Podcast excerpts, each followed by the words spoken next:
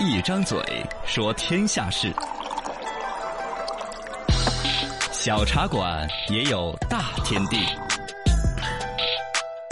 欢迎来到新闻小茶馆。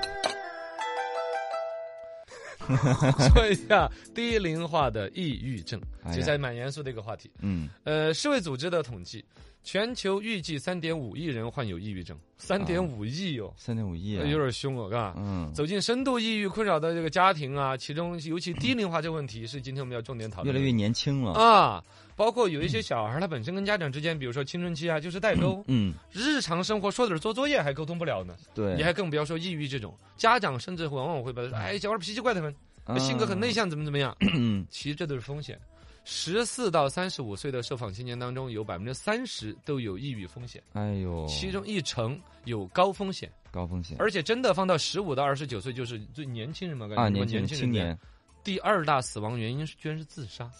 哎呦，因为在这个年龄本身什么疾病啊、健康不存在是啊，其他的肯定就是意外外的嘛啊，这个自然就放到这会儿是，啊你可想而知，这个问题还真的是有点严挺重。唏嘘，挺惋惜的啊，而且就还是那天我卖弄那个东西，就是现在啊，平板电脑啊、手机啊这种东西，嗯，会加重人跟机器的交互、跟人的交往变少，是，我觉得会让这个情况更严重。嗯是有这个作哦，用，而且嗯相对的，一方面是说抑郁啊、焦虑的比例和年轻化越来越越来让人担忧。嗯，越来越另外一大方面是就诊率一直不高，嘎嗯，对，那天我们看说到心心理理医健生，康了，嗯没成年错人了、老年人了，好多还都冒很不开这排个面子，斥，没小错，孩儿更不见，他自己都无法识别这个东西，家长没办法沟通，对，很多家长就就会误会说，哎呀，这一代哎呀好吃好喝啊，嗯哦太娇气啊了对对对，会这么说哎，就你们胡思乱想，啊怎么对，怎哦么哎就样觉？得年轻人垮掉了，嗯哦，但其实他们经历着他们的青春期，他嗯，们的对烦恼，，对，包括了这个时代赋予他们其他的一些东西。你比如说，网络更盛行了，嗯网络上面一些丧文化，